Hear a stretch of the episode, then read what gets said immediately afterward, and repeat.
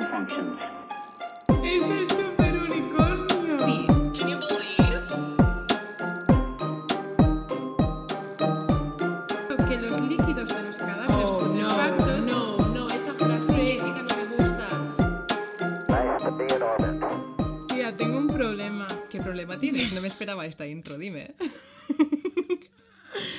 Me cuesta mucho ponerme en el mood podcast. Es que, ¿sabéis lo que pasa, vale, chicos? Cada vez que grabamos hacemos una prueba de sonido y hablamos un poco para que yo pueda ajustar cosas que tenga que ajustar, ¿no?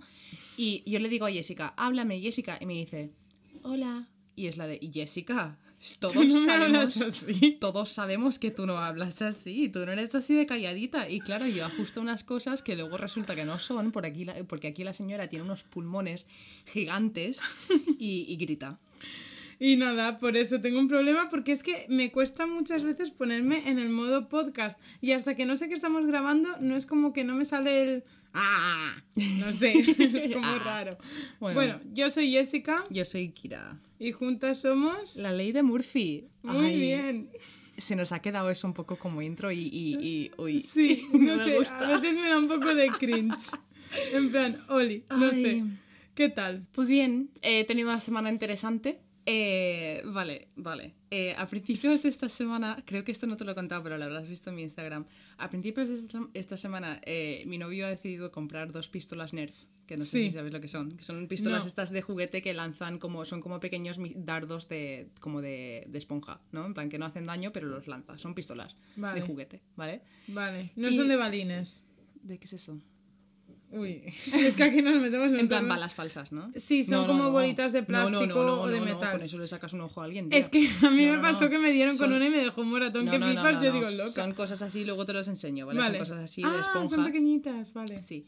Y no, son en plan, son alargadas, son como Ah. dardos, pero de esponja. Ah, y- vale, y tal. tengo más espuma esto. Y, eh, y nos hemos comprado dos y llevamos toda la semana dándonos de hostia con las pistolas por casa, ¿vale? Y yo el día que llegaron, porque claro, los pedimos por Amazon, llegaron a casa, Marcos estaba en el trabajo. Entonces yo dije, vale, tengo que hacer algo. ¿Qué hice? Pues yo soy muy inteligente a veces cuando quiero y eh, yo cuando estoy, cuando llega Marcos solo está trabajando y cuando estoy trabajando estoy tecleando a tope porque soy traductora y, y se escuchan mucho los, cuando estoy tecleando. Pues cogí, busqué un vídeo en YouTube de alguien tecleando, del sonido, lo puse, cuando llegó Marcos, en plan me avisó de que había llegado, lo vi por la ventana bajarse del coche, puse el vídeo a toda hostia a mi cuarto para que pareciese que yo estaba dentro, cerré la puerta y me escondí en el baño que está al otro lado del pasillo. Llegó Marcos y además llegó con su mochila puesto en puesta en la frente, en plan la parte de delante, en el pecho, por si le disparaba, porque ya se esperaba lo que venía. Llegó, abrió la puerta y yo no estaba aquí, le disparé en la espalda. ¿Qué vas tú ahora? ¿De cena la princesa guerrera? Es que tenemos reglas, ¿vale? Las reglas son... Vale, venga, cuéntame. Si yo estoy, por ejemplo, en una habitación y no tengo mi pistola y Marcos me quiere disparar, primero tiene que venir a darme la pistola. En plan, no vale disparar a alguien que no está armado. Entonces, igual puede lanzármela o, yo qué sé, tirarla por el suelo e irse corriendo y yo tengo que actuar. Claro. En plan, esas son las reglas. Y es vivir con Estoy ansiedad constante, pero me lo paso muy bien. O sea, lo es que lo que hacemos es, el de normal se pone ahí en mi cuarto y yo me pongo en el salón y el pasillo está en medio y estamos disparándonos en el pasillo. Estoy Y flipándola, tío, pero... es- ¿Pero qué me estás contando? Y luego también, en más o menos del mismo rollo, no sé, hemos ido esta semana a, y esto lo he mencionado alguna vez en el podcast, a un sitio que se llama El Hachazo, eh, que es básicamente hace mucho tiempo que no lo mencionas. casi justo un año. ¿Sí? Ju- Justo un año, hace, fui hace, hace justo un año, lo mencionaría en el podcast en plan, no sé por qué, pero fui hace un año. En noviembre o así. No más. Hacía calor. No, digo que lo mencionaste vale. en el podcast en plan de... de- Sí, sí, sí, sí. Al principio, principio. Exacto. Y nada, súper bien porque eh, fui, o sea, de normal pues te sacan un montón de hachas distintas, en plan tienen shurikens, cosas así, y nos sacaron eh, un, es que no sé cómo se llama, tiene un nombre, un cuchillo de estos gigantes para cortar carne, Sí. de un cuchillo de carnicero, en plan Sí. de estos gigantes. Un hacha. ¿Se llaman hachas también? Mi madre le llama la hacha. Pues es la hacha de... de- La hacha del pollo, que es, es una... gigante, es una cosa Y así. pesa un huevo. No, no, esta no pesaba, esta ¿No? era pequeñita, en plan tenía la, el ah, vale. pequeñito. Y nos sacaron esto para tirar y, y, tía, no sabes la rabia que te sacas haciendo eso, ¿eh? En plan, súper guay. Yo me es que me da miedo de ser imbécil y tirar la, la hacha y que me den la cabeza. ¿Sabes lo que pasa? Que yo estaba con la hacha todo el rato y nos sacaron la cosa esa y claro, a Marcos le encantó. Marcos estuvo tirándolo todo el rato y yo cuando ya quedaban 10 minutos dije, bueno, vale, lo cojo. Es que me daba mucho respeto porque además está súper afilado. Las hachas las puedes tocar, pero si tocas eso te cortas, en plan... Y, y lo cogí cuando quedaban 10 minutos y me enamoré. En plan, me encantó, me encantó. Es la- lo mejor de este puto mundo. Lo recomiendo a todo el mundo. El hachazo está en Ruzafa, en Valencia, y hay dos en Madrid. Madre de Dios, cuánta Aquí. información de Sí. repente. Bueno, ¿y tú cómo estás, Cari? Ay, yo es que he tenido una semana un poco complicada. Ay, ay. Es que he tenido muchas despedidas, mucha gente de mi entorno, así un poco bastante cercano, se ha ido. Para mejor, no se ha muerto en el sentido de se muda o se deja Sí. el sitio donde está y se va a otro sitio y me da mucha penita, pero si alguien de los que os habéis ido me está escuchando, Sí. que yo os apoyo a todos, pero que eso no implica que no he llorado igual. He estado como, encima no estoy ni con la regla ni nada, pero estaba como súper sensible. Y yo, mira, pues ya está. Pero el viernes fui a una bolera. Uh. Sí, yo no pude jugar por lo del tema del quiste porque Claro. mm, aún estoy yendo a curarme y tal, entonces pues prefería no cagarla. Pero muy guay, la verdad. Nunca Qué había, guay. o sea, llevaba como do- 10, 12 años que no iba a una bolera y yo lo vi y fue como, wow, me siento como en los 60, ¿sabes? y, Ya ves. Ay, yo quiero sonando David pronto. Guetta de fondo, ¿sabes? A mí me encanta el ruido de cuando chocan.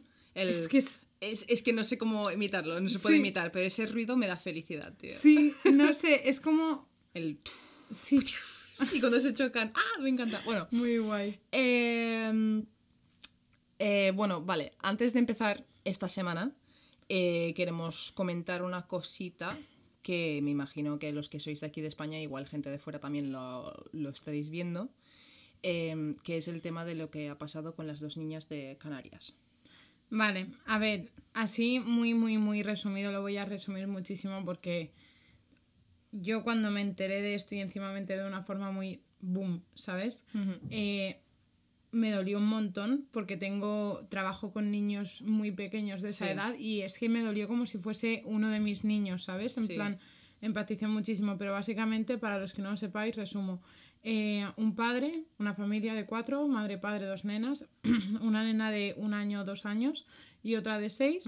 Eh, supuestamente el padre la secuestra, digo supuestamente porque como es su padre no sé si se considera co- del todo secuestro. A ver, a nivel legal, legal, A nivel legal, igual no se considera secuestro, pero si los ha cogido no queriéndolo la madre, es secuestro sí o sí. Efectivamente. Bueno, pues se las llevó, desaparecieron los tres, no se sabía si habían salido de España, tal, y encontraron indicios de que podían estar en el mar porque te- el padre tenía acceso a un barco. No sé por, ahora mismo no recuerdo el motivo por el cual tenía acceso a un barco. Y han encontrado el cuerpo de la niña mayor en, a unos mil metros o así de profundidad. Y bueno, yo de esto me enteré porque vi la foto de, las, sirenas. Que yo quería hablar un poco de esto. Eh, lo habréis visto, me imagino, si estáis en Twitter o Instagram, porque la gente lo sigue compartiendo. eh, que es un dibujo que ha hecho alguien, que hizo alguien muy rápido. eh, nada más salir la noticia de, de la chiquilla que le habían con- encontrado su cuerpo. eh, creo que es la vecina rubia. Eh, lo subió a Twitter o a Instagram, no sé. Eh, pero básicamente es un dibujo de dos sirenas que se supone que son estas dos niñas y pone que estarán juntas, no sé la frase, Sí. pero juntas estaremos siempre o algo así. Y quería decir que no compartéis eso porque no son sirenas, son dos niñas que han sido asesinadas. Bueno, la otra no la han encontrado todavía, Hay indicios de que puede que también esté por la Sí. zona. y que no, no, no se puede romantizar este tipo de, de, de asesinato, de, de maltrato. O sea, no, se puede romantizar, no, no, no son dos niñas que se han caído de un barco. Y ¿sabes lo que te quiero Claro, decir? no ha sido un accidente No que las pueda accidente. Y además, eh, no sé, monetizar, intentar sacar fama, con, porque además el dibujo va firmado. ¿Sabes lo que te quiero Sí. decir? En plan, es, es ese- esa sensación de, de, de sensacionalismo, me- Sí, de sensacionalismo jugar con esto, con esta noticia. Pero ahora lo están haciendo los influencers, ya no es solo en las noticias, ¿no? En plan. Y no sé, quería decir eso, que si veis la imagen, pues intentar no compartirlo y pensar un poco en la familia también. Que sí que es verdad que creo que la madre lo compartió, la foto. Pero aún así estas cosas, pues... eh, nada, que, que no, no se pueden romantizar estas cosas, hay que hablarlas por lo que son, realmente. Y nada. Yo es que me enteré a raíz de la foto. Y yo vi la foto y vi que un montón de gente la estaba Sí. compartiendo y caí Sí, y lo busqué y me enteré y Es fue que- como... Y ahí ya empecé Sí. a pensar lo del tema de... Yo tuve suerte, eh, porque tuve suerte, es una cosa rara decir en esto, pero estaba en Twitter y me- ya sabía la noticia, mi, mi compañera de piso Yaiza es de las Islas Canarias y me lo, ya me lo estaba contando de antes. Y eh, vi en Twitter un montón de gente diciendo, no compartáis esa foto, no compartáis esa foto, esa foto no sé qué. No vi la foto en ningún momento, hasta que, tanto de tanto de ver, no compartáis esa foto, lo busqué, porque dije, "Mm, ¿qué pasa con esta foto? Lo busqué y me, me sintió mal verlo. O sea, mm, Es que es lo que has dicho tú, no ha sido un accidente. Porque un accidente entiendo que lo representas así porque Claro. vamos a hacer algo más, claro. Sí. entre comillas, bonito, ¿sabes? Lo entiendo, pero esto... No, no. O sea, esto ha sido- no. Pre, o sea, no me sale ahora la palabra, pero como planeado con anterioridad. Eh, efectivamente, Sí. gracias. Ha sido premeditado completamente, ¿sabes? Efectivamente. Y nada, Pero bueno, queríamos comentar eso porque como está en todos los lados y nosotros hablamos un poco de estas cosas, pues hablar de, de tragedias es a veces hablamos de lo de. Valencia. Exacto. Pues tenemos que mencionar esto Sí. también. Y vale, cambiando un poco de tema a cosas un poco más felices, oye, eh, yo esta semana os voy a hablar de unicornios, chicos. Fantasía. Estoy- Me encanta porque cuando habla de chicos mira el micrófono como si estuvieseis todos Sí, ahí dentro. estáis aquí dentro. No, es que estoy súper contenta porque yo y los unicornios pues tenemos una relación especial. Vale. eh, Cuéntame cosas. ¿Qué sabes de los unicornios? Siempre te pregunto qué sabes de lo que te voy a hablar, pues ¿qué sabes de los unicornios? A ver, los unicornios son como un caballo Ah, con un cuerno, ajá, ajá. eh, ¿vale? Ah, Y que se representan como seres mitológicos y yo siempre los veo con haditas y duendes y cosas así. O sea que no lo veo. Sí que sé que hay algo de la Biblia, pero no, no sé por qué. O sea, lo sé por movidas de cosas de que a lo mejor me han salido en documentales de mitología Sí. y lo sé por eso porque se llama Pegaso. Si vale, no pero el, equivoco. que el Pegaso se supone que es la, la especie de unicornio que tiene alas, ¿vale? Vale. Me voy a reír mucho durante este capítulo. Y poco más, no Pero sé mucho más. Te traigo cosas muy interesantes, ¿vale? Vale, Empecemos. cuéntame. La palabra unicornio obviamente viene del latín unicornis, unicornis, de un solo cuerno, ¿vale? Vale. Ya. La mayoría de personas... Entendí hasta aquí. Vale, pues la mayoría de personas, y me incluyo en Vengo esto... un poco tonta, lo siento, ¿eh? Pues este capítulo es tonto, no te preocupes.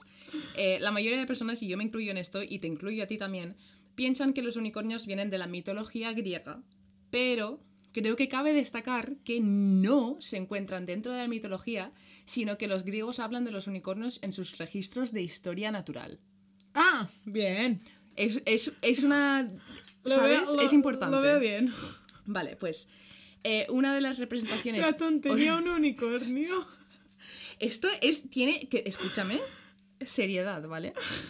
Eh, una de las representaciones originales del unicornio lo depicta como un caballo blanco con patas de antílope, eh, ojos y pelo de chivo y un cuerno en la frente. Que es un chivo. Eh, una cabra pequeñita, una Ah. cabrita.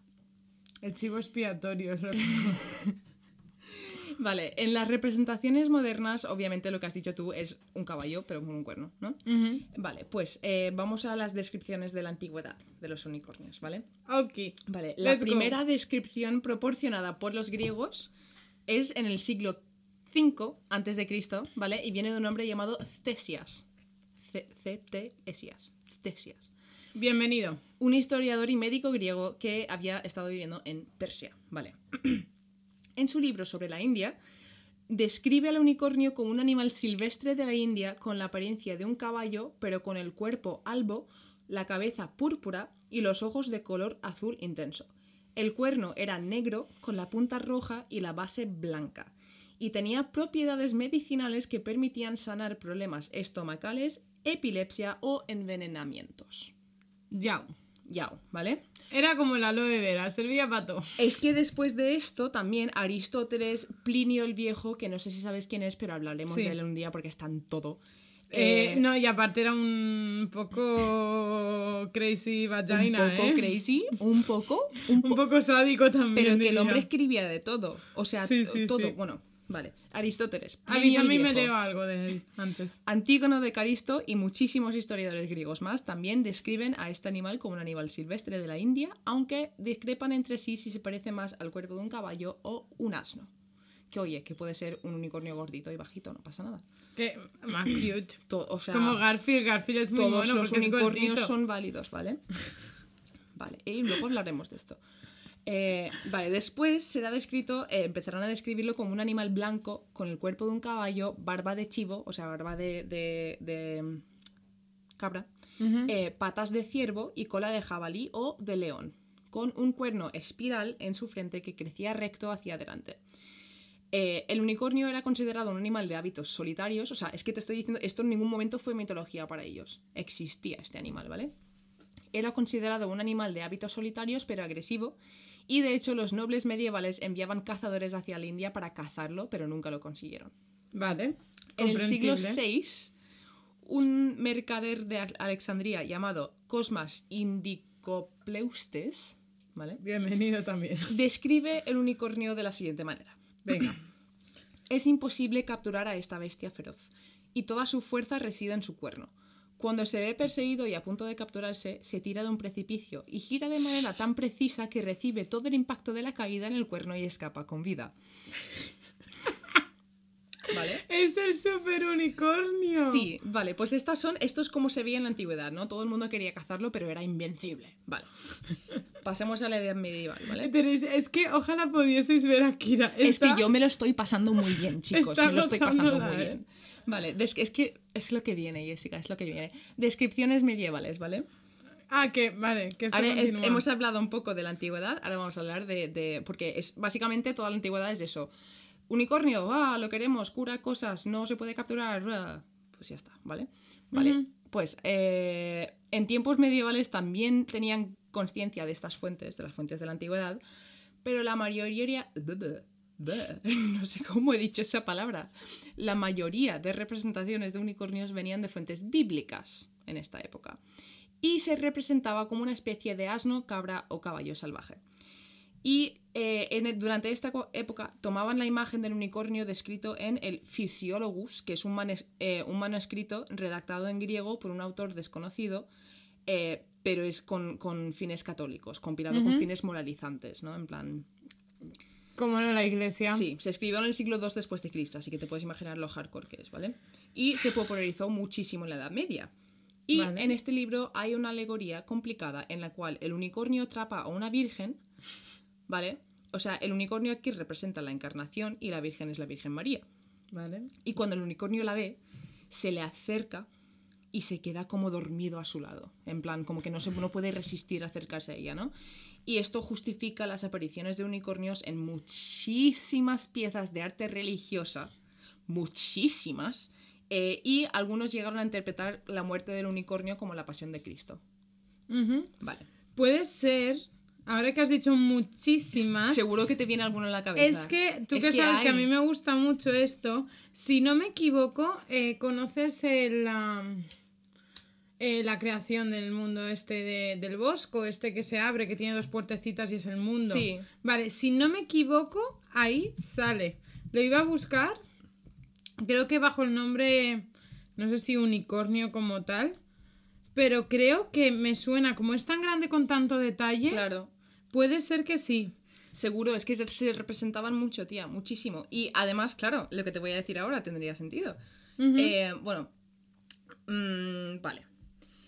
Otras personas también con esta, con esta interpretación bíblica o religiosa, ¿no? También lo llegan a interpretar como una bestia de un cuerno que solo podía ser capturada utilizando una mujer virgen como cebo, porque estamos hablando de gente que no sabía nada. O sea, no sabía nada, no, no quiero insultar a la gente de la media, estaban haciendo lo que podían con lo que tenían. Vale, ¿Sabes? una cosa, eh, apunte, no se llama la creación, que soy gilipollas, que estoy tonta hoy. Es el jardín de las delicias del bosco. Sí, vale, Cierro. vale. Pues es que como a veces hemos dicho, Sí, hemos corregido en otro, digo, lo corrijo ahora antes de que se me olvide. Eh, vale, pues eh, también llega a convertirse en un símbolo de amor, porque en el siglo XIII, en Francia, eh, varios... ¿Cómo no? Vamos a hablar mucho de Francia. Eh, ya ves. Eh, pues en el siglo XIII en Francia varios autores describen a amantes que se sienten atraídos por una mujer al igual que el unicornio por la Virgen. En plan, empiezan a utilizarlo así, ¿no? Y empieza a representar cosas más seculares como el amor fiel y la castidad. Vale. Vale. Porque era blanco. Sí, creo que sí. Creo Porque que el blanco sí. es el color que se Sí, tienen o las también por novias lo de la Virgen, casan. porque se queda dormido con la Virgen, no sé. Ay, Bueno. qué turbio. Leonardo da Vinci Bueno, otro, ¿qué tal? escribe de unicornios en uno de sus cuadernos y describe que los unicornios, por muy feroces que sean, cuando ven a una mujer pura y virgen, no pueden evitar acercarse y quedarse dormidos a su lado. Y es aquí cuando el cazador los puede cazar. Y eh, es lo que te he dicho antes, hay muchísimas piezas de arte medieval que enseñan o describen este proceso. Y en el siglo XIV, nuestro amigo Marco Polo, Vale. Marco. Polo, eh, lo describe en su viaje a China como lo siguiente. Esto es Venga. una cita de Marco Polo. ¿vale? Prepárense. apenas más pequeños que un elefante, con el pelo de un búfalo, de un búfalo, las patas como las del elefante, un gran cuerno negro en mitad de la frente. Tiene la cabeza de un jabalí y la lleva siempre inclinada hacia el suelo. Se regodea voluntariamente en el lodo y el fango de lagos y bosques. Es una bestia fea y desagradable de ver. No son en absoluto como los describimos cuando contamos que se dejan capturar por vírgenes. Me encanta, no es fea, es Chicos. desagradable de ver. Obviamente estamos hablando de un rinoceronte. Lo hemos entendido, ¿no? Lo hemos entendido todos, ¿no? La situación, lo que está pasando ahora mismo en el mundo. Vale, estamos todos a- En al el día. mismo punto, ¿no? Vale. eh, vale. Y además tengo que decir que los ri- rinocerontes, chicos, voy Son a, follaros, bonitos. voy a follaros un poco la mente, son unicornios. ¿Qué dices? Tienen un cuerno. Ah, bueno, ya, vale, sí. Son unicornios. Sí, sí, sí. Técnicamente hablando lo son. O sea, yo no digo mentiras, chicos. Bueno, eh, qui- quiero hablar también de las menciones bíblicas que has dicho tú antes. Eh, en la Biblia hebrea eh, hablan del rehem, ¿vale? Que es un animal representado eh, como una metáfora de fuerza, ¿vale? Y el rehem Vale. es un animal que no se puede capturar con un cuerno gigante o cuernos, dependiendo de la descripción.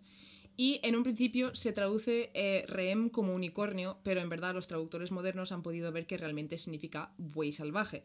Pero se piensa que en, eh, las, estas descripciones y las traducciones malas pues han podido llegar a promulgar esta, el mito del unicornio, ¿no? Y en las descripciones antiguas mesopotámicas se describe siempre de lado, es decir, de perfil, cuando solo se ve un cuerno. ¿Quién sabe si tiene dos? Eh, exacto. Eh, y en los tiempos medievales también, esto lo habrás escuchado en algún lado, alguien lo habrá escuchado, eh, mucha gente utilizaba copas de cuerno de unicornio, en plan vasos hechos con cuerno de unicornio para evitar envenenamientos, o también cogían los cuernos de unicornio y se aplicaban directamente a las heridas. ¿Cómo consiguen estos cuernos? Porque te veo a punto de preguntármelo, Jessica. Sí. Vale. Porque te iba a decir, en vez de comprarte el kit matavampiros, te voy a comprar una copa de cuerno de unicornio. Vale, fácil. Venga. Fácil. Tengo la respuesta de cómo conseguían estos cuernos de unicornio. Amazon. No eran de unicornio, obviamente, sino que eran de narval. ¿De quién? Sabía, es que antes cuando estaba haciendo esto le dije a Marcos, ¿qué te juegas? Que Jessica no sabe lo que es un narval. A ver, así por el nombre no. Me suena apellido de alguien. Esto es un narval. Ah, sí, sé lo que es, pero no sabía que se llamaba narval. Narwhal, narwhal, swimming in the ocean, causing a commotion. ¿Por qué te dan la head?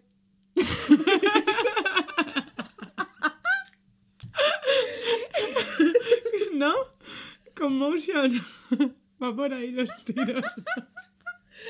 Bueno, He oye, dicho que estoy muy tonta hoy. no pasa pero- nada. No pasa nada, chicos. Bueno, vale, pues vale, pues la gente tenía cosas de unicornio, ¿no? Y no era de unicornio, resulta que la gente había estado cazando narvales eh, o, Ya. o rinocerontes y pues haciendo cosas con sus cuernos. Que los narvales también, eh, no lo hemos dicho, pero son, eh, es un animal marino que parecen como focas muy alargadas con un cuerno gigante en la frente, en plan súper larga y, y espiral, como, como os podéis imaginar el cuerno de un unicornio, pues así. Y otra vez, técnicamente, son unicornios. Pero incluso más largo de lo que yo me imagino. un Larguísimo, cuerno es casi de- como de su cuerpo de largo. Vale, pues eh, hemos hablado un poco de la cultura del oeste, pues vamos un poco al este y vamos a hablar de la mitología japonesa y china. De la cual no tengo ni santísima idea. Vale, pues Otra representación del unicornio es el kirin o kilin, ¿vale? Dependiendo de China o Japón. Es de procedencia china, pero debido a un intercambio cultural y tal, se transmitió también a Japón, ¿vale? Los kirin eh, normalmente combinan la cabeza y piel escamosa de un dragón con el cuerpo de un caballo. Su cuerpo está envuelto en llamas y tienen aliento de fuego. Ale. Y en ocasiones se ilustran con un cuerno, por lo que a veces se le, se le- se le asocia con el unicornio, ¿no? Pero también se le ha ilustrado con dos cuernos. Y supuestamente, y esto es verdad, eh, porque antes he buscado unicorn facts. Y oye, eh, hay cosas. Eh, supuestamente Ki. Se vienen y- cositas. Supuestamente Ki y Rin, de, estas, de este nombre, Kirin, eh, representan el masculino y femenino de la especie, que se ve que es de, mm, no sé, eh, conocimiento común, no sé si es- la gente que sabe de unicornios sabrá esto, que los unicornios nacen con genitales femeninos y masculinos, siempre. Pues yo no lo sabía. ¿Y se les caen? Sí, no, no, no, no sé, eso ya hasta ahí no te puedo decir, no estaba ahí, no pasó.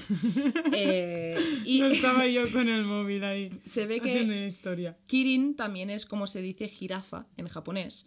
Eh, y existe la posibilidad de que las leyendas de este ser mitológico se inspirasen en las jirafas que fueron llevadas a China desde África y que por las malas traducciones y todas estas cosas también otra vez promulgan esta, esta, esta idea de mito. ¿no?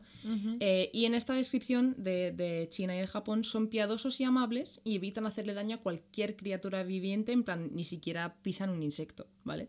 Eh, y se dice que aparecen en el nacimiento de líderes grandes y benévolos y supuestamente la madre de Confucio encontró un Kirin antes de que su hijo naciera. Esto está en la leyenda. Vale. Estoy flipando. A ver, me he callado porque estaba esperando a que me dijeses algo más y mi cerebro ha hecho, espérate, vale, ahora procesa todo lo que te ha dicho en el último minuto.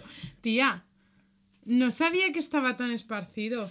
Mucho. En plan, no sabía. Mucho. Es como lo, lo de las sirenas, que mu- hay Sí. un montón de descripciones de diferentes culturas. ¿Sabes lo que pasa, tía? Que yo hoy he tenido una idea brillante que no A sé si alguien la habrá tenido, ¿vale? Venga. Estaba, estaba buscando mis gafas Vale.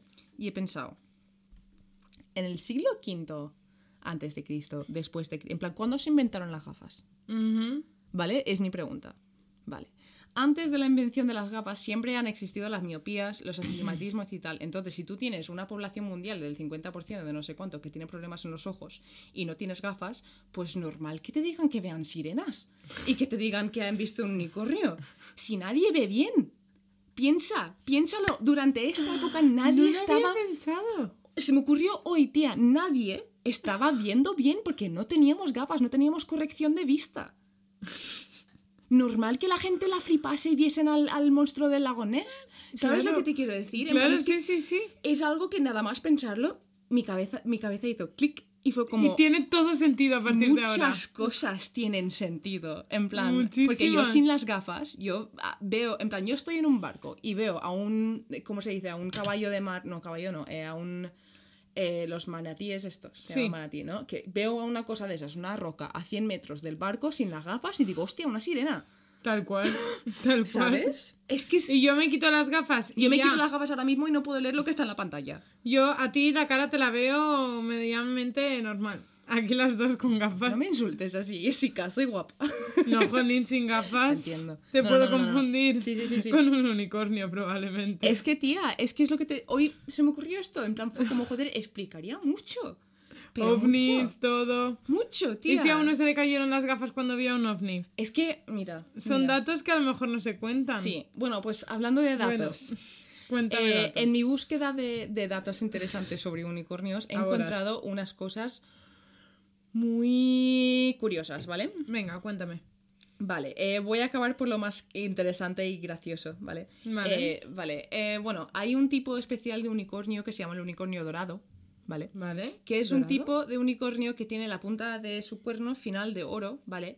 Y era buscado para ser cazado por nómadas en el norte de Galicia. ¡Anda! es que Galicia es mágica, ¿eh? Sí, exacto. Todo es que mundo me recuerda a Irlanda. El Sí. rollo, sí. Y se cree, eh, bueno, historiadores piensan que eran caballos blancos con una concentración de melanina, en plan el- lo que te da pigmento en la piel, eh, muy fuerte en un punto concentrado de la frente y que de lejos parecía que tenían un cuerno. Bueno, De ahí a un cuerno se va un poco, quiero decirte, Vale. Y luego, eh, otra cosita así interesante. Eh, según una, una leyenda, el trono de Dinamarca. eh, ¿Por qué te ríes? No sé. Pa- espérate, te voy a buscar. ¿El trono de Dinamarca? El trono de Dinamarca. Esta, esta cosa de aquí. Anda. Esto. ¿Vale? Ah, ¿Lo es ves? bonita. Vale. ¿Me la compras? Igual si mandarle el este capítulo a todos vuestros amigos, si hacemos algo de dinero, se la compra Jessica. Eh, bueno, según la leyenda del trono de Y yo aquí Dinamarca, con el trono de Dinamarca. que ahora mismo está en el castillo de Rosenburg en Copenhague, está hecho de cuernos de unicornio. Pero realmente son cuernos de narval. Porque Ah. mira, si te fijas en la foto, Ya, vale, sí. exacto. Anda. Sí, Uh. sí, me da un poco de mal rollo ver la foto. Fue como, Sí. joder, tío. Mm. Bueno, Ah. Eh, Vale. vale. y no sé si esto lo sabrás, mucha gente sí que lo sabe, el unicornio es el símbolo de Escocia. No. Pues el unicornio es el animal de Escocia, es el símbolo de Escocia, al igual que Inglaterra tiene el león. Vale. Pues Fuerte. O sea, estoy flipando. No me hago la, la, la imagen. busca, sí, sí. busca eh, las... eh, joder, ¿cómo se dice? ¿Qué Busca el, el, el- Ay, ¿cómo se dice? ¿Escudo? El símbolo de la realeza, o el- no sé cómo se, cómo se dice. Joder, no me acuerdo. Eh, la insignia real de Escocia, búscalo. Insignia real de Escocia. Vale. Insignia real de Madrid. No, me da igual. Vale. ¿Lo tienes?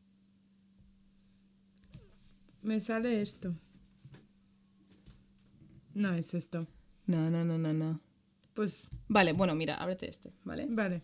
El unicornio, como decía, se conoce como el símbolo de Escocia. Es verdad. Y esto es porque se pensaba que el unicornio era el, eh, el enemigo natural del león y el símbolo de la realeza inglesa era un león.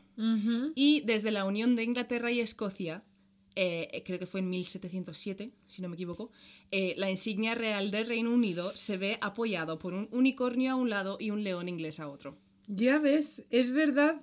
Hostia, estoy flipando. No lo había visto porque es súper blanco y el fondo es blanco y no Exacto. me había dado cuenta y digo, Claro. tía, no está. Mm. Qué fuerte, ya Sí. ves. Hay Es, que subir es esto, muy qué bueno. guay. Es muy bueno. No lo sabía. Sí, vale, pues y lo último que te vengo a contar fue algo que yo cuando lo encontré pensaba que era mentira, ¿vale? Vale. Y tuve que co- contrastarlo. En español no encontré nada de esto.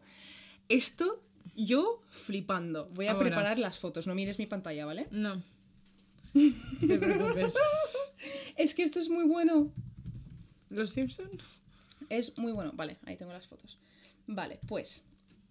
En 1984, los hermanos Ringling y el, cerco- el circo Birnum y Bailey empezaron a enseñar en sus circos un unicornio de verdad. ¿Qué dices? Sí. ¿Vale? No. Su primer show fue en Madison Square Garden, en Nueva York.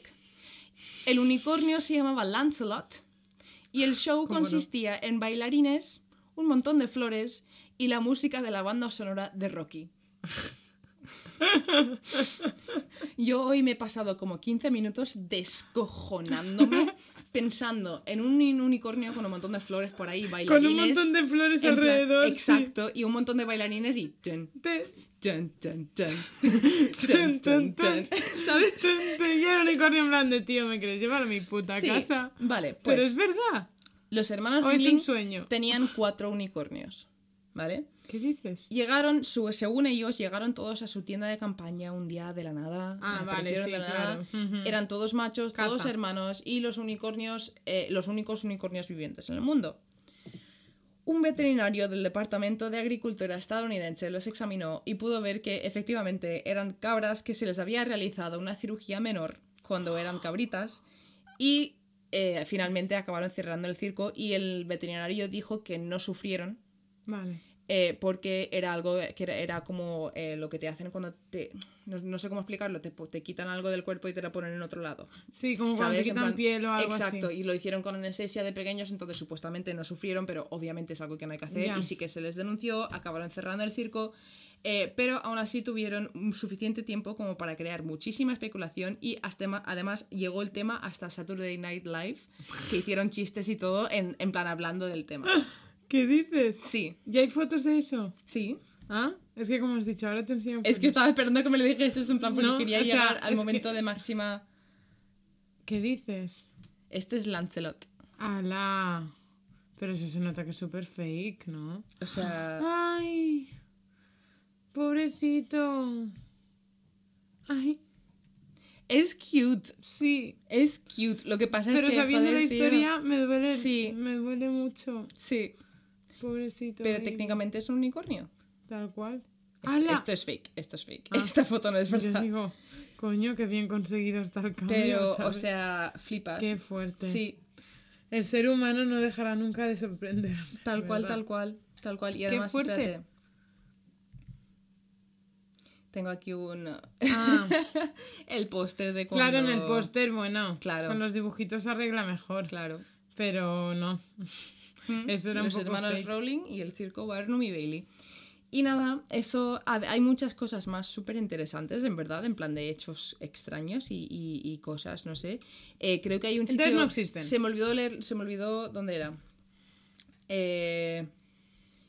Eh, así hay, eh, en- creo que en los años 50, en el- mira, en 1550, eh, unos, básicamente, no sé cómo decirlo, comerciantes de cuernos de unicornio alemanes eh, le entregaron al Papa eh, un cuerno de unicornio porque estaba súper enfermo, para curarse, no funcionó y se murió. Hombre, porque no era de unicornio. Y también vi en otro lado, y no me acuerdo dónde es, pero creo que es en un estado de Estados Uni- eh, Unidos que puedes obtener licencia de caza de unicornios. Claro. En plan, es que me parece como.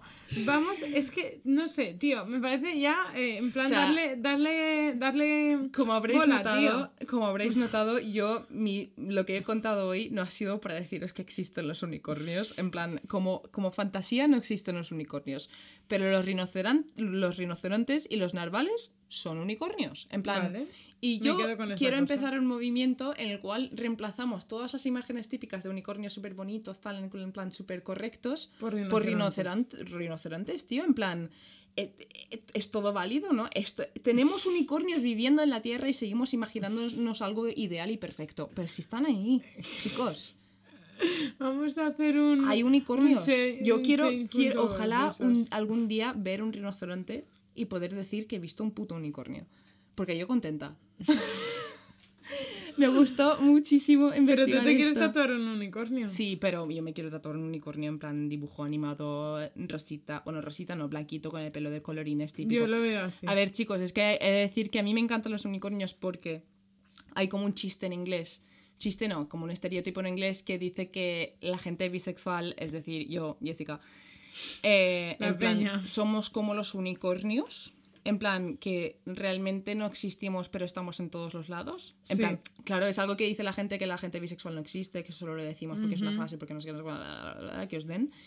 Eh, entonces, a mí, pues la gente bisexual como que se ha cogido la imagen del unicornio para sí mismo para decir, pues mírame, no existo. ¿Sabes lo que te quiero decir? En plan, no entonces yo... sabía que venía por ahí. Yo pensaba Sí. que era porque te dio la vena y. No, es por eso. Como la gente que se tatúa una sirena, ¿sabes? No, es por eso, me gusta mucho la idea. Y claro, yo tengo eh, mono de unicornio, tengo la máscara esta de caballo que se hizo súper viral, pues la tengo de unicornio, tengo pantuflas de unicornio, tengo pijama de unicornio, parezco aquí una niña de 6 años, que ahí donde, donde me ves siempre voy vestida de negro. Pero me ves en casa en pijama y es todo unicornios.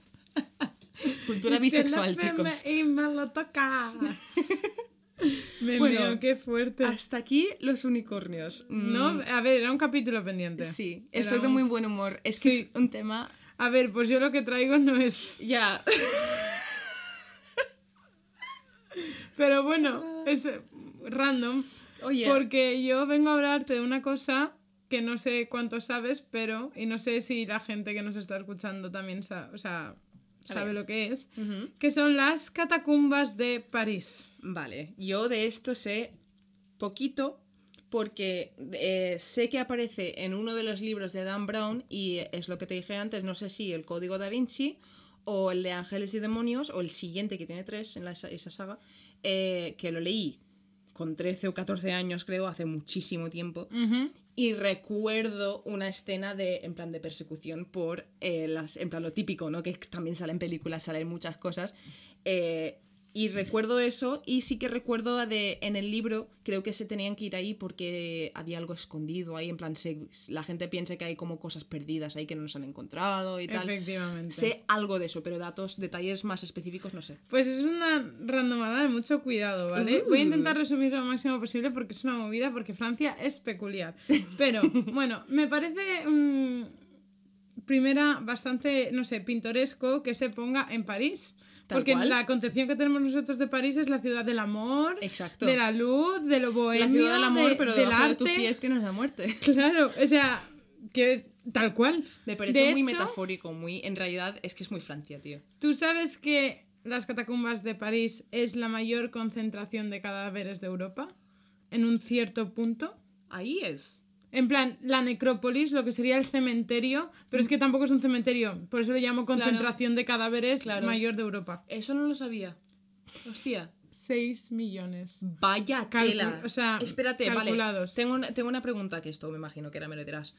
Pero 6 millones, vale. Y es en plan, es, es simplemente, porque claro, yo datos de este sitio no sé, ¿es simplemente un cementerio o son 6 millones de gente específica? No, es ¿Sabes una movida muy rara. plan, Es que algo. ni eso. A ver, todo empieza en el siglo XVIII. Sí. ¿Vale? En un cementerio particular de París que se llama el Cementerio de los Santos Inocentes. que Es una de las principales necrópolis de, Paí- eh, de París, que también tiene como sus cementerios más pequeñitos, pero Sí. era como este el más importante. Sí. Y de hecho el centro, el cementerio se encuentra en medio de la ciudad, ya que a principios del siglo XIII, Luis eh, XVI, si no me equivoco, cambió la capilla de los inocentes para convertirla en una iglesia. Vale. Y esto hizo que su popularidad aumentara. Sí. Vale, ¿qué pasó? Que estaba bastante rica, tenía esculturas, cruces, lápidas grabados súper ostentosos, súper exagerados Sí. y atrajo al mercado al alrededor. Vale. Esto es importante, ¿vale? Porque eh, resulta, de hecho, hay gente que dice que, o sea, no se ha confirmado, pero que el mercado llegó a estar dentro del cementerio. No se ha confirmado, pero hay gente que es- se dice que sí. Vale. Bueno, este cementerio se hizo tan popular que todo el mundo quería ser enterrado ahí. O sea, todo el mundo. ¿Vale? De hecho, en 1418, después de la, re- eh, de la reaparición de la peste bubónica, hubieron, para que te hagas una idea de ya los cadáveres Sí. de dónde vienen. Vale, ¿vale? es que eso es lo que te preguntaba, en plan de en cómo han sacado tanta gente para meterlos en el mismo sitio. Pues estamos hablando de 1418, cuando la peste bubónica, sabes que tuvo tres olas también, Sí. ¿vale? Pues cuando volvió a aparecer, hubieron más de 50.000 cadáveres en cinco semanas. Además, en este momento también Mm. estaba en marcha la Guerra de los 100 años. Buah. Pues imagínate la cantidad que se iban acumulando Sí, durante sí, una época de una plaga muy jodida que la hemos mencionado varias veces anteriormente. Bueno, de hecho también albergaba cuerpos de 22 parroquias del hospital principal y el depósito de cadáveres. Vale. La gente que no tenía dinero se iba a una fosa común. Eso es lo que te iba a preguntar, en Vale. un sitio de ricos. Y después, pues la gente rica, pues ya con sus capillas y sus movidas. Claro, se lo compraban años antes de morir. Vale, durante 10 siglos todo esto se fue llenando. Claro. ¿Y qué pasa? hasta el punto de que el suelo del cementerio llegó a subir hasta dos metros por encima del nivel de la calle.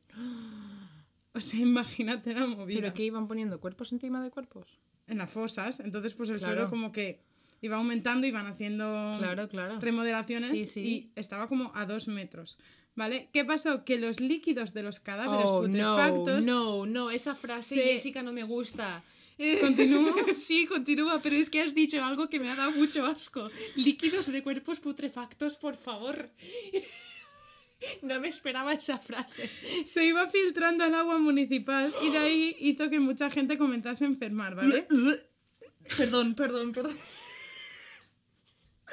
La gente empezó a paranoiarse mogollón y a, y a crearse sus propias conspiranoias, pero típicas del siglo XVIII, tía. En plan, unos decían que los muertos, eh, tras tanto tiempo estar en, ah, en el Camposanto, pues se cansarían y se alzarían contra los vivos. Mientras que otros, pues decían que debido a la acumulación de cuerpos, los muros del cementerio acabarían por derrumbarse. Yo tengo una pregunta. Serían zombies. Si, si algún día pasa en plan un evento mundial, rollo alguien, claro, esto ya no sería una enfermedad, sería en plan, yo que sé, la magia real y alguien consigue reanimar a los muertos, París está jodido, eh. 6 millones, chicos. No, y ahí Está jodido. ahora tienen otros cementerios, en plan, que han seguido, claro, quiero decirte, pero tía, nosotras las cunetas, ¿qué? Hostia, ya ves, ya ves. Europa, no sé, otros países, mira, Ah. Estados Unidos también tendrá lo suyo, pero aquí es que ha habido demasiado, Sí, ¿sabes? Yo cual. creo. Sí, Entonces, sí. bueno, de hecho, eso pasó. 1774. Vale, las fechas las digo aproximadas, ¿vale? Primero y principal porque cada fuente a lo mejor me ponía dos años arriba. Sí, lo ¿vale? te entiendo, me pasó lo Y sobre todo con eso. fuentes tan antiguas, pero bueno, que os hagáis una idea, hace muchos años, ¿vale? Había una calle llamada Rue de Fer. ¿vale? Calle del infierno. Sí. ¿Vale? Se vino abajo creando un agujero de 30 metros, ¿vale? La gente decía que Francia era un queso. En plan, lleno de, de agujeros. y que cualquier movimiento en falso podía provocar la muerte, obviamente, de mucha gente. ¿Qué pasó? Que en 1780 la pared del sótano de un local del cementerio se cayó. Uh. Pero se cayó, tía, y empezaron a aparecer cadáveres. Claro, imagínate. Se cae y todo, pues, un montón de... de- bueno, Lo estoy pasando mal. Devuélveme a mis unicornios. es que... Me encantan los cambios de tema. También. Sí, sí. La estoy policía- cogiendo la pared. La policía dice hay que chapar el asunto, ¿vale? Y lo trasladan a las afueras de la ciudad, dando origen al proyecto de las catacumbas de París. Y tú dices, ¿de dónde vienen las catacumbas de París? Porque eso es como el metro. En plan, Claro. son como túneles subterráneos, Ah. ¿vale? Pues esto viene de la antigua Roma, ya que Francia formaba parte del territorio de la Galia, que era un territorio eh, de los habitantes de los celtas. Asterix y Obelix. Eh, efectivamente. Cuando los romanos ya se acercaron al territorio, al territorio de Francia, se dieron cuenta de que Francia es muy rica de, en piedra caliza, que es lo que utilizaron para construir los edificios más importantes de la ciudad. Tal cual, efectivamente. Igual, eh, por ejemplo, uno de los edificios es la Catedral de Notre Dame, que se construyó más tarde, pero Tal bueno, cual. que tiene ese tipo de material. Sí. Así que decidieron abrir canteras para extraer todo el material, ¿vale? Convirtiendo a Francia en un colador de túneles. Vale. Tanto, ¿vale? Que eh, fueron tan explotadas que hay 290 kilómetros, ¿vale? De túneles subterráneos en Francia. Es que, sí, es que me están viniendo recuerdos del capítulo este del libro que te digo que hablaba de eso y es que me acuerdo de sentir la ansiedad de, del protagonista que estaba ahí dentro y no sabía cómo salir, ¿sabes? Uy, mi portátil os saluda. Oli, ¿qué tal? bueno, entonces el gobierno eh, francés decide trasladar todos los restos que no caben a, los, a, la- a los túneles estos de la piedra caliza. Sí. Pero ¿qué pasó? Que la iglesia dijo, no, no, no, no, estás con muertos. En plan, a- vamos a hablar de esto. Y resulta que hicieron un plan. El plan era que los muertos serían transportados de noche, ¿vale? Y mediante una especie de procesión de gente rezando por el alma de todas esas personas. Buah, vale. Y antes de que llegasen todo, cualquier muerto allí, el sitio tenía que ser consagrado. Vale. O sea, que tenía que ir un cura, como que bendecirlo y tal, para que se considerase una necrópoli, o sea, el- lo que es el cementerio, para que los muertos descansasen en paz. Claro, es que, o sea, si eres un poco creyente de estas cosas, imagina, fuerte, ¿eh? imagina que no hubiesen llegado a hacer esto. París sería la ciudad, ma- la ciudad más encantada del mundo, imagino. En plan, ¿sabes lo que te quiero decir? Eh, y el sitio dicen que es tela, ¿eh? Con Sí, ese sí, aspecto. Sí, sí, he oído cosas. Vale, tardaron 15 meses en hacer todo esto. O sea, imagínate tela. la movida. Vaya tela. 15 meses, pero sin parar, ¿sabes? sí, en Porque plan, todas las noches trasladaban como moviendo, 5.000 claro. o, o más. O sea, para lo que era la época, que siglo XVIII Sí, o sí, así, sí. no está mal. Bueno, llegamos, eh, saltamos en el tiempo a la década de 1870. Y las cantacumbas contaban con huesos de más de 6 millones, pero de todo tipo. Revolución Francesa, eh, eh, generales, es que había de cualquier tipo, ¿vale? Sí. Y había muchos que llevaban a lo mejor mil años allí, ya. O sea, imagínate la movida. Para entrar a las galerías, ¿tú cómo piensas que entras? Porque eso no es el metro.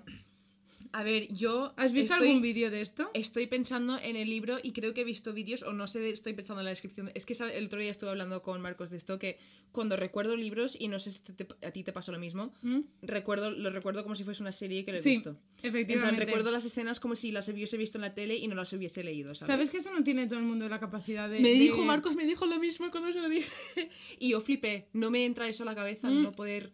Porque estoy pensando en el libro y estoy pensando en las catacumbas y lo que recuerdo yo es que tenían que bajar por una cosa, en plan, no era... Tenían que bajar como por un... Tienes que bajar por unos por unas escaleras de estas de... En plan, que no son escaleras de caminar, que son... baja- te ba- bajas trepando, vamos. Y que son súper estrechas, en plan, pero que nivel que han hecho, hicieron lo máximo para, para que cupiese todo el mundo. En plan, y lo que yo recuerdo de eso es que son súper oscuros y que tienes que con tu propia luz.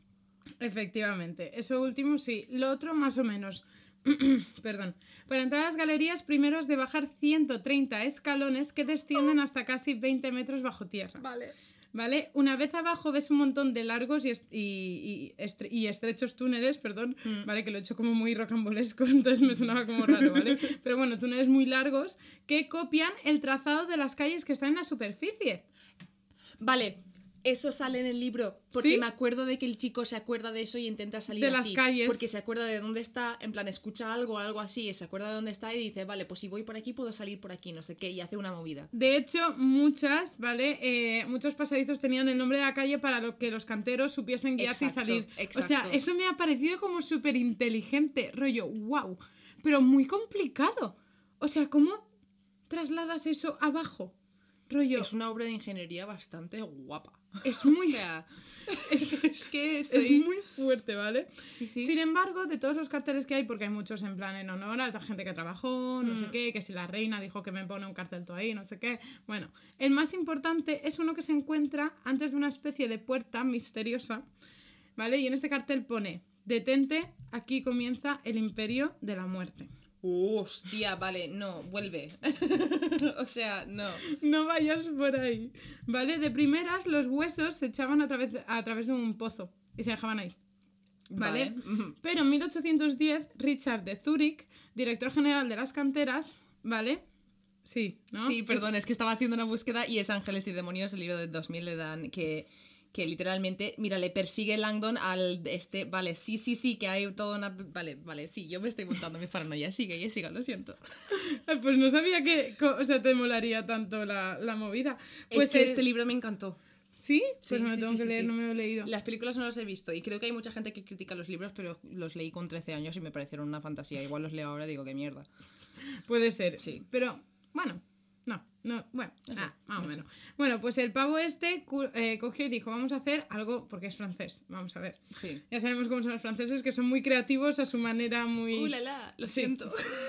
lo siento. Si tenemos algún oyente francés, lo siento. No, pero en el sentido de que de todo sacan arte. Y eso es verdad. Ujú.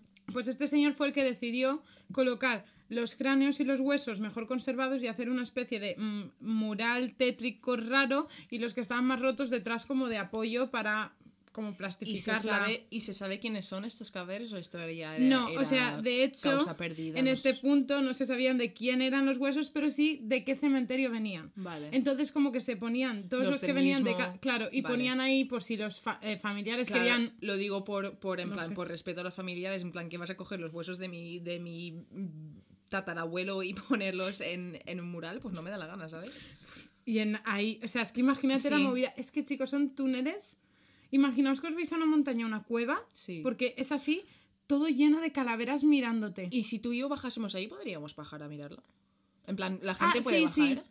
Eh, de los 300 ah, kilómetros Hmm. visitables, mm, bueno, no lo he confirmado con la web oficial, ¿vale? Dicen que hay entre 80, no, 800 ki- eh, metros y 3 kilómetros. Está oye No, no, o sea, varias fuentes está el rango ahí. Es, es algo que me parece interesante pero Yo- no sé si lo haría porque tengo un poco de claustrofobia Y es tela. De hecho, la temperatura, la humedad y las filtraciones de agua han hecho que poco a poco las catacumbas se deterioren. claro uh eso es un problema Y las opiniones de los turistas afirman que parece que estés caminando hacia el infierno porque le dan ese toque tenebroso, mal rollero. Claro, no oyes nada luces. del exterior.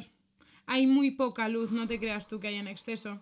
¿Sabes? En plan, es que es una movida muy Uh. fuerte. De hecho, muchas fuentes aseguran que hay voces que atraen a los exploradores y turistas hacia las entrañas de las catacumbas de París. ¿Vale? Si sigues por estos caminos llegas a la que es la cripta de la pasión o la rotonda de las, tibri- de las tibias, donde más acontecimientos extraños han surgido a lo largo del tiempo.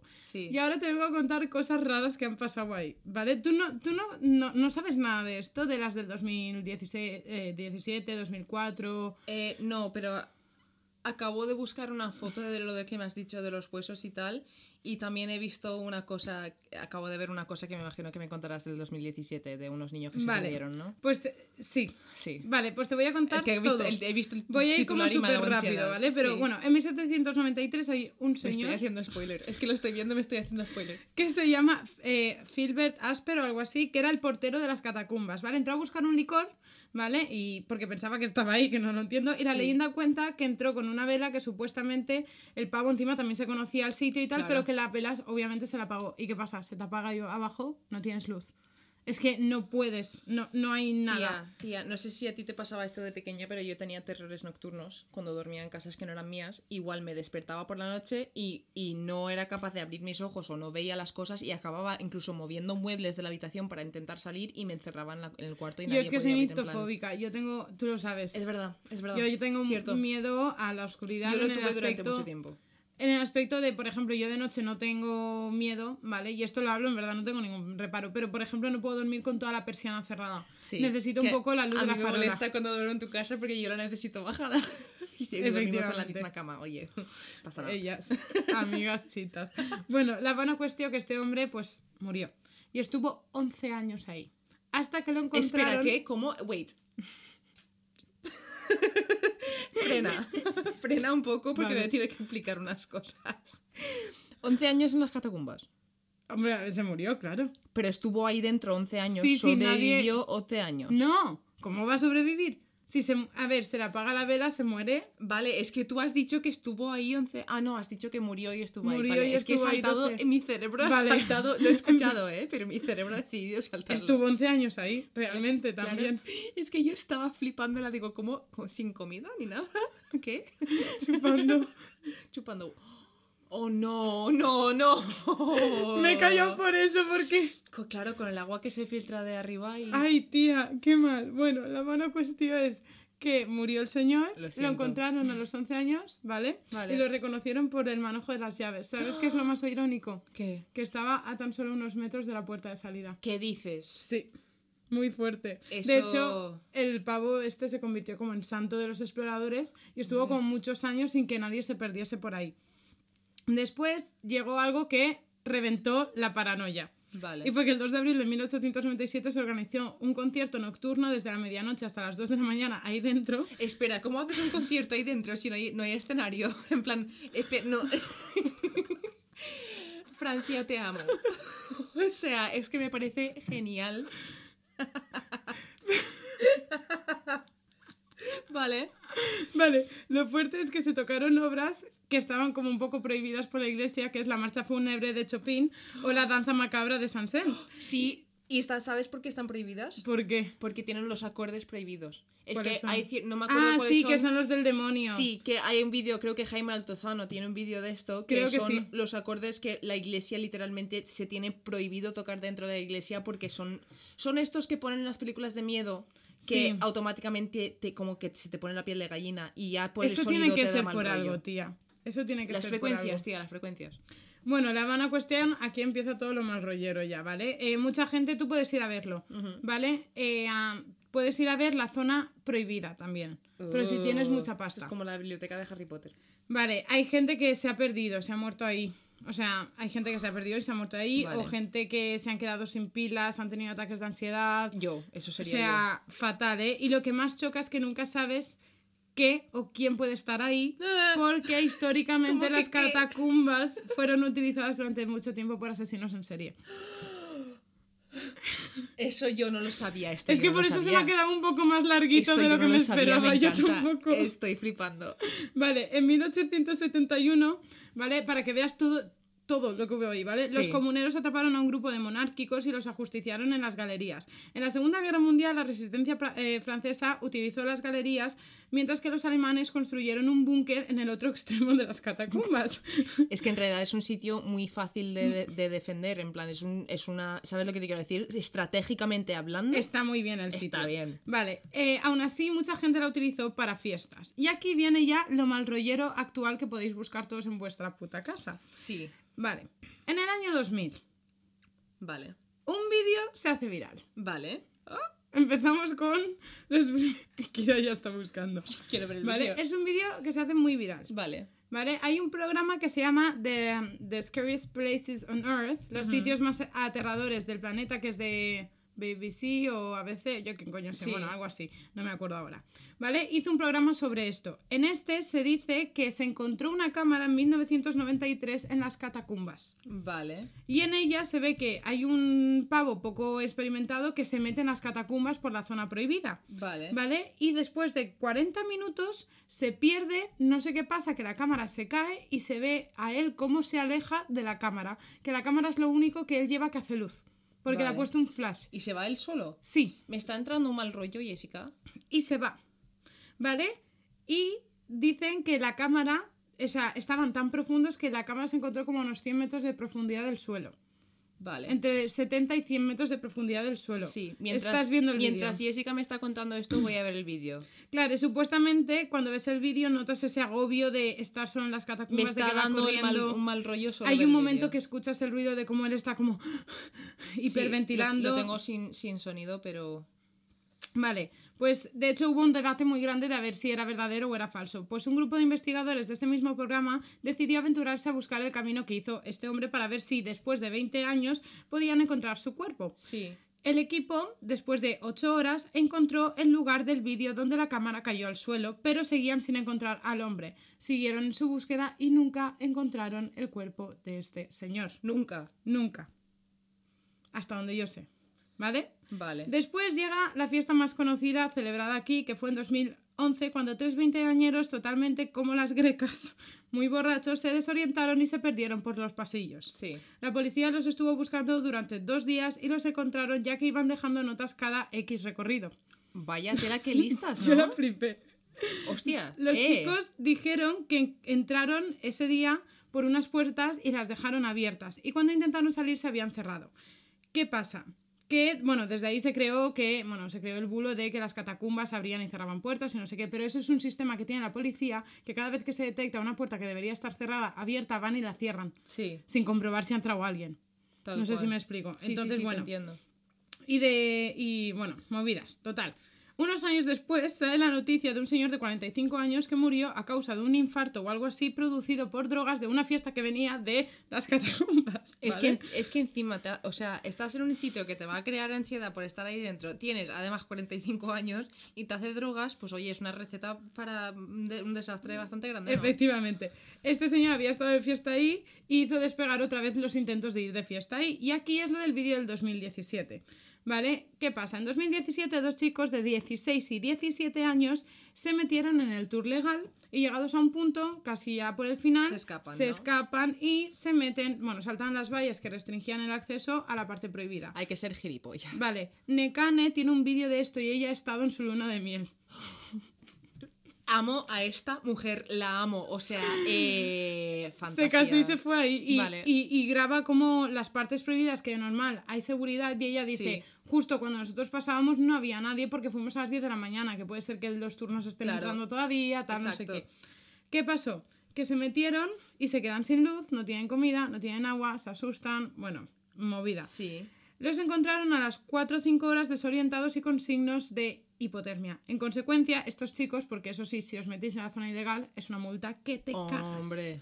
¿Vale? Durante el momento de observación en el hospital le preguntaron acerca de... Y ellos estaban como súper asustados. Sí. No hablaron mucho al respecto. Entonces Vale. por eso como que se aumentó la conspiranoia Sí. esta de... Sí, que hay algo. Exacto. Y lo último que tengo que decir ya es que, como tú has dicho, aparecen muchísimos libros como Humberto Eco, que las catacumbas esconden un, un pergamino de los templarios, otro libro que se llama La falsificación es el encuentro del los el lugar de encuentro de los Illuminati, ¿vale? Para Quasimodo, el de Sí, Notre Dame. Se ¿vale? por ahí, ¿no? Efectivamente. Hay otro que se llama El Vampiro, que ahí se celebran las asambleas de vampiros. Oye, ¿vale? tendría Y- sentido. El Call of Duty, que te preguntaba antes.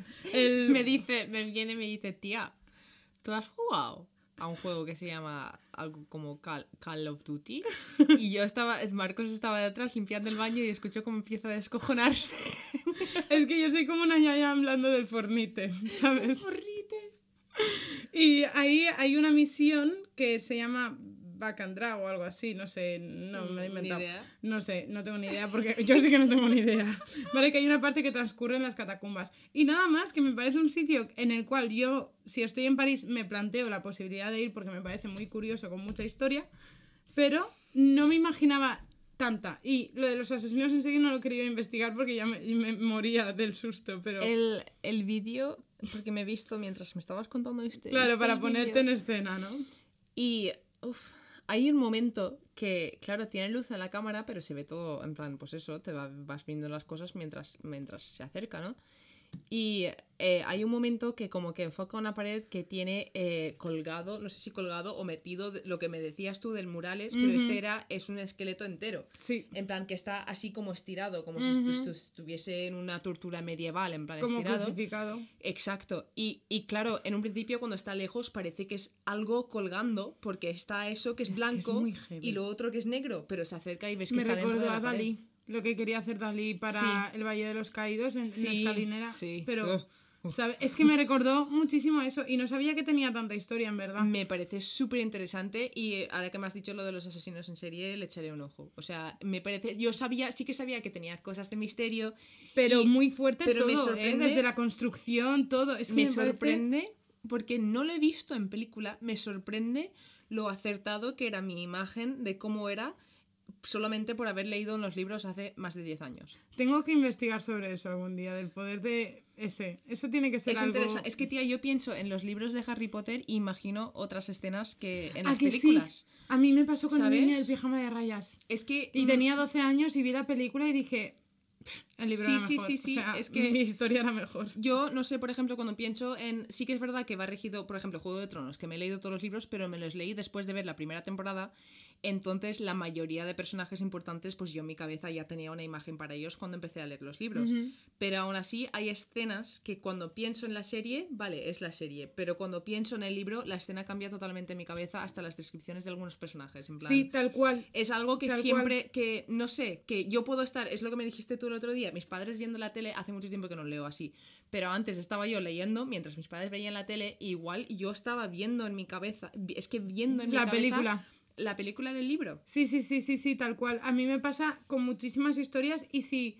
Con muchísimas no, con la mayoría que son novelas. Sí, Me a mí me pasa. que yo he llegado a pensar que he visto una película que no he visto, que porque lo he leído. ¿Sabes Tía, lo que a te mí digo? me pasa que cuando me compro libros, por ejemplo, me compré el libro del dominio mundial, no, del dominio mental del coronel Dominio- Pedro- Me compré un libro de dominio mundial, chicos, No, cuidado. pero es dominio mental, que no sé qué es peor. Tía, te tienes que leer ese libro. O eh, escúchate el audiolibro, es muy fuerte y te van Es el MK Ultra. Uh, o sea, no. son Yo movidas de esas. Bueno, la buena cuestión que como lo conozco, que sé cómo habla y sé su físico, me lo imagino como delante de mí con, Exacto. hablándome y Sí. contándomelo y se me queda muchísimo Sí. porque me imagino como el podcast, como si él me estuviese leyendo el cual, libro, ¿sabes? cual. Pero soy yo leyendo, no sé, muy fuerte. Bueno, hasta aquí Me ha gustado muchísimo el capítulo de hoy, ha sido súper interesante. ha tío. sido muy random todo. Me gusta, me gusta.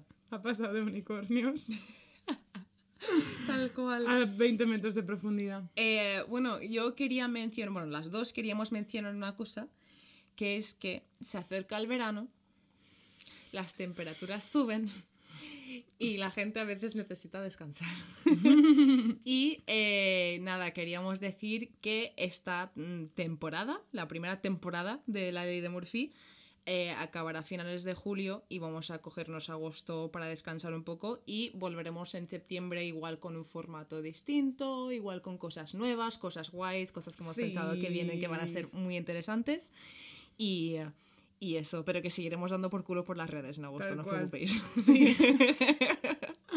sí, ya veremos cómo lo hacemos, pero queremos introducir cosas nuevas. Sí. Porque ahora, este, este primera temporada yo lo veo como de prueba. Sí, Rollo, exacto. hemos tenido que saber enfrentarnos a un montón de situaciones, de grabar Sí. a distancia, de repente, Sí. pues en una semana conseguirlo todo. ¿Cómo hago? ¿Cómo...?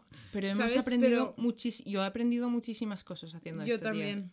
Ya no solo de cómo funciona esto, sino Sí. eh, de temas, De de, temas súper Porque aprendo dos cosas nuevas cada semana. Sí. No una, dos. O sea, yo ahora sé muchas cosas de unicornios. ¿Tú sabías que el unicornio más viejo del mundo se llama, ah, ¿cómo era? Muffin Stump o algo así? Muffin. Sí. Y, y que un bebé unicornio se llama Sparkle. Vale. Chispa. Me parece precioso. Sí. Es que mire, Es mire- como fornicatriz. Es que mire una página de. Oh, mierda, lo he cerrado. Tu nombre en unicornio. Una página de, de 40 en plan cosas interesantes sobre unicornios.